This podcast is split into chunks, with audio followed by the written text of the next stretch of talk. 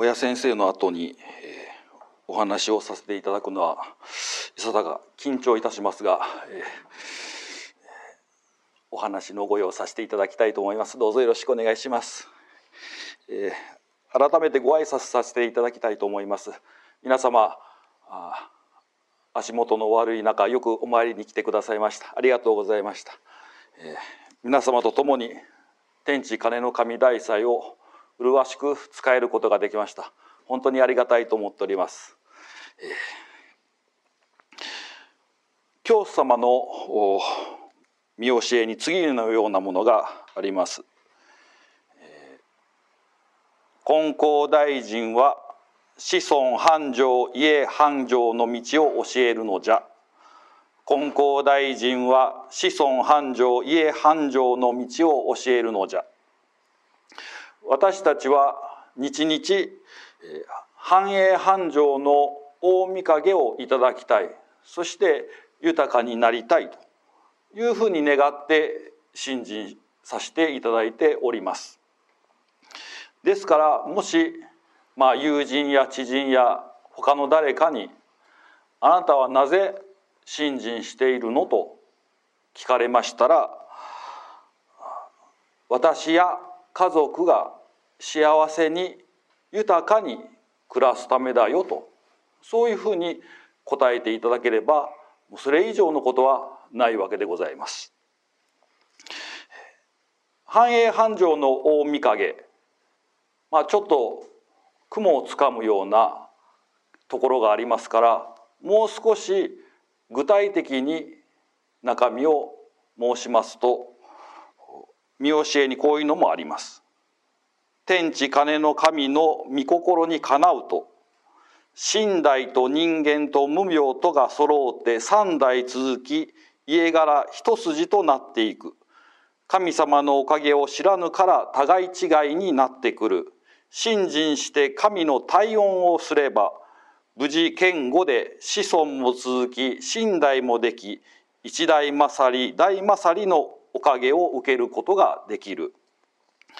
天地金の神様の御心にかなうと信代と人間と無病とが揃うて三代続き家柄一筋となっていく。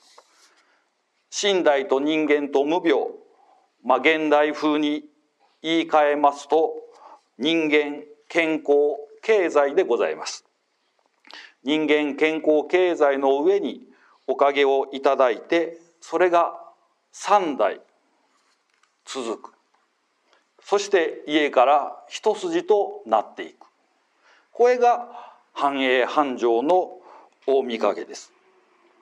私たちはこのような大御影を神様からいただかなければ立ち行きません。そのためには神様にお願いしていくこと。これが一番大切なことでございます。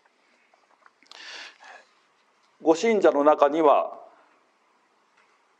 私のようなものがもう我欲があってお願いしてむしろ罰当たりご無礼ではないかというふうに申される方も少なくありません。私はその度に「いえ決してそんなことはありません」そう申します。神様にはちょっとご無礼ですけれども神様は氏子に頼まれるのが神様の役目なんです。ですからどんなことでも遠慮せずにすがりつくような思いで願って願ってとことん願っていく。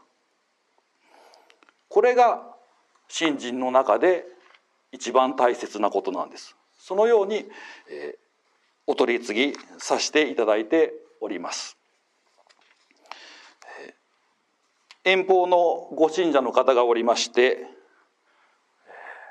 このコロナ禍の中ですからなかなかお参りに来ることができずにずっと遠方から手を合わせ普段はメールでのお取り次ぎでありました。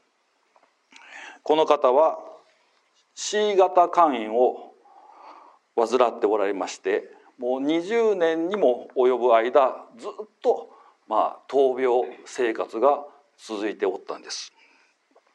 ご縁をいただいて必死にお願いしながら病気と戦いまして神様にすがってついには大御影をいただきましてお医者様から、ま、完治の診断をいただかれました。あのメールの件名をが書く欄ありますね。あそこに C 型肝炎治りました。びっくりマーク。って書いてあったんです。私それ見てもう本当にもう両手でガッツポーズしながら「やった！神様ありがとう!」ふうにまあ喜ばせていただきました。メールには「先生神様ありがとうございます」これからはいただいた命を大切に健康にも十分留意させていただいて今度は長生きのおかげがいただきたいと。どうぞよろしくお願いします。ということでありました。見教えにこういうのがあります。金光大臣は来てくれと願うところへ助けに行ってやる。金光大臣は来てくれと願うところへ助けに行ってやる。天地金の神の広前は世界中であるぞ。天地金の神の広前は世界中であるぞ。ですから、まあ、この方のように教会参拝がかなわなくても神様がスーッとその方のもとへ行ってその方が「神様助けてください」ふうに願うと神様はおかげをくださるんです。私たちはそういう神様に信心させていただいているのです。ですからくどいようですけれども我欲がどうだとかこれはご無礼になるのかどうかとかそういうふうにして及び腰になる必要はありません。願ってもないのに成就することはないんです。やはり信心は願って願っていくことがとても大事なんです。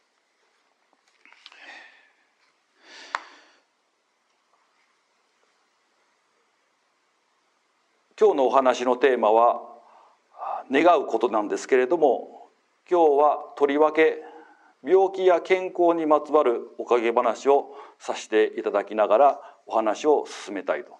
話の途中ですけれどもそういうテーマでございます。あるご信者さんの娘さんが、まあ、結婚してでまあありがたく子供ができました。ご信者夫婦も、まあ、孫ができて「先生嬉しいです。孫ができました」いうふうにもう喜んで喜んで本当に幸せそうでした。しばらくしてその娘さんがまあお風呂の時でしょうかね。鏡見ますと背中の方になんかポツッとあるというんです。まあ、ほくろにしては大きいな。なんか出来物かしらと。いうふうに思ったそうです。なんとなく嫌な予感がしたんでしょうか。その話をご主人にすると「明日すぐ病院に行こう」まだ子供ちっちゃいのにいやもうそんな関係ない。すぐ病院だと。言うんで、まあ、病院行ったそうなんです。病院に行きますとお医者さんがすぐそのその豆みたいな豆粒みたいなところをヒュッと切除してじゃあ病理検査に回して一体何なのか調べてみましょうということになったんです。え私がんなのかもしれない。もう彼女はそのことが頭よぎりです。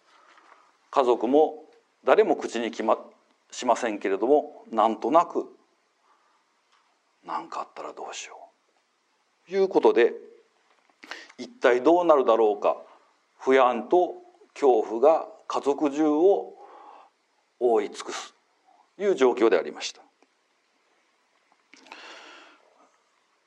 あの病理検査ってもう皆さんもよくご存知だと思いますけど検査結果出るまでものすごい時間かかるんですもんね。なんとかならんもんですかね。まあなんとかなるんだったらしてるんだと思いますからまあ無理なんでしょうけどもその間中ずっと暗くなっていくわけです。すると病院の先生が、まあ、検査してまあどういう言い方かわからないけれども、まあ、結果としてはうちではちょっと手に負えないと。その町の大きい総合病院に紹介状を書くからそこでもう一回しっかり検査してもらった方がいいと。いうふうにまあ言われたそうなんです。まあ、言われたらその通り今度はその大きい総合病院に受診することになりました。そこでもまた診察をして再検査をしてどうなってるのか。検査結果が出るのはまたしばらく後のことでございます。ご信者ご夫婦が来られまして先生もう親として見てられません。もうちっちゃいちっちゃい赤ちゃんもいるんです。となんとかなんとか助けてください。本当にお願いします。という音涙ながらのお届けでございました。私もなんとか助かるようにこれはもう神様によくお願いさせていただこうという日々が続きました。そしてまたどういうわけでしょうか。そこのお医者様もまたですね今度はまあ、少し離れたところにさらに大きいもうその専門のですね病院があるからそっちにで見てもらいなさい紹介状を書くからというふうに指示があったんです。言われればこっちはそれに従うしかありませんから分かりましたと。そのエリアでまあ、専門で名高い大きい総合病院で見てもらうことになりました。くどいようですけれどもそこでもまた診察をして検査をしてと。そして検査結果が出るのはまた数週間後と。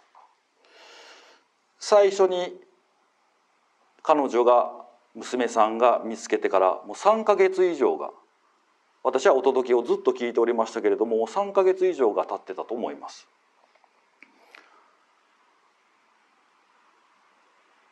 まあ、結果から言うとまあがんでした。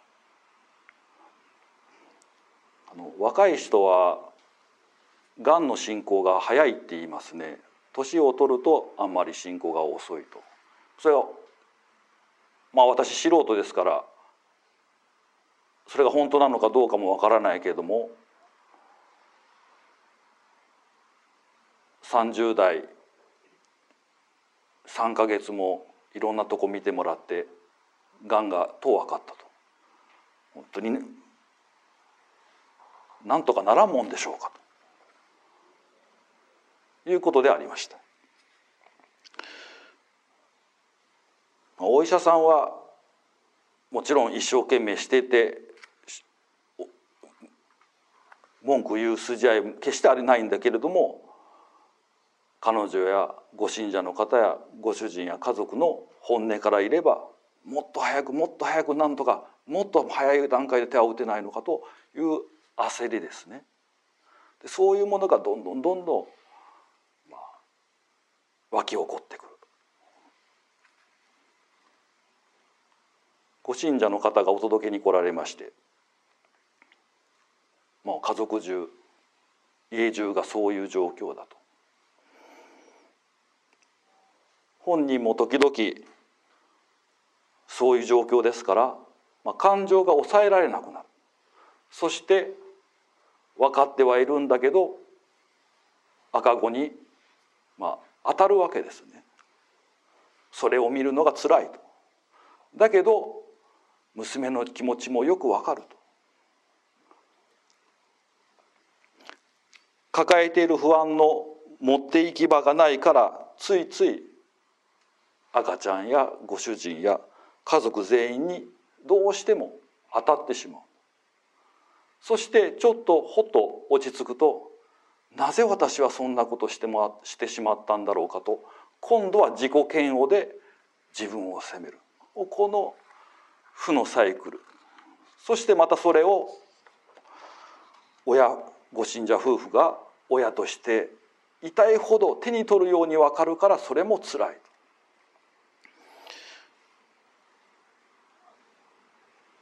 そうこうしているうちに、まあ、先生手術の日が決まりました要はその部分を開けてみて一番いいのは「あ何もなかったね」って閉めて大丈夫ですよ。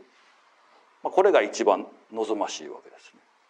開けてややこしい何かが見つかったら切除するあるいは切除するより方に行かない方のものだったらまた別の機会に放射線治療するだとか抗がん剤治療するだとかまた別の形で切除するのか。要はその中を開けてみてどういうふうになってるのかで今後の治療の方法がまあ分かると。先生どうかお願いします。開けて何もなかったね。なんとかこれで お願いします。もうそれに越したことないんですからどうかよろしくお願いします。ということだったんです。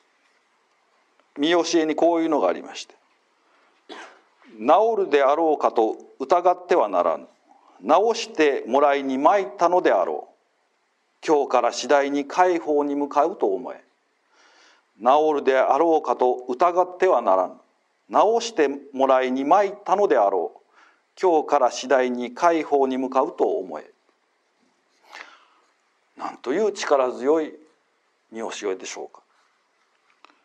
もう神様しかありません。あとはもう神様にお願いして一番いい形で済む。もうそれしかないわけです、まあ、そのご信者の方は長年近所教会で信心しておりました。ですからこういう時こそ神様にもお任せしましょう。まあ、当たり前のことなんですけれども本人が一番苦しい。その周りで親がメソメソしていたら彼女は一体誰が支えるということができるんでしょうか。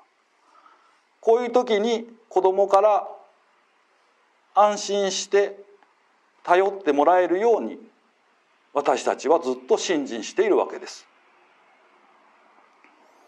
ですからあなたたち夫婦が親として信心する者として娘が抱えている不安ですね持って行き場のないこうやって当たってしまうような不安をあなたたち親がくすっと吸い取ってあげようお婿さんや赤ちゃんに向けるそういう負の気持ちをそういうふうにしなくてもいいように親である信心しているあなたたちがスーッと吸い取るんだ。そしてもしあなたたち夫婦が苦しくなってきたら吸い取って吸い取って今度は自分自身が苦しくなってきたら教会にお参りしに来なさい神様がすっと吸い取ってくれるんだ。もう今までずっと信心してきたんだからよく分かっているでしょうするとご信者の夫婦はその通りです。今までそうやってここまでおかげをいただいてきました。先生どうかよろしくお願いします。ということでありました。とうとう手術の日が来ましてしばらくするとご信者の方から電話で連絡がありました。先生ありがとうございました。一番いい形でおかげいただきました。もう転移も全然ないって言うんです。ああ本当よかった。先生ありがとうございました。改めて夫婦でお参りに行ってお礼のお届けを神様にさせていただきたいと思います。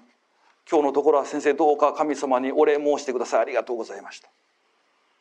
娘のとこに戻りますというお届けがありました。誠にありがたいことと思います。そろそろお話をまとめていきたいというふうに思います。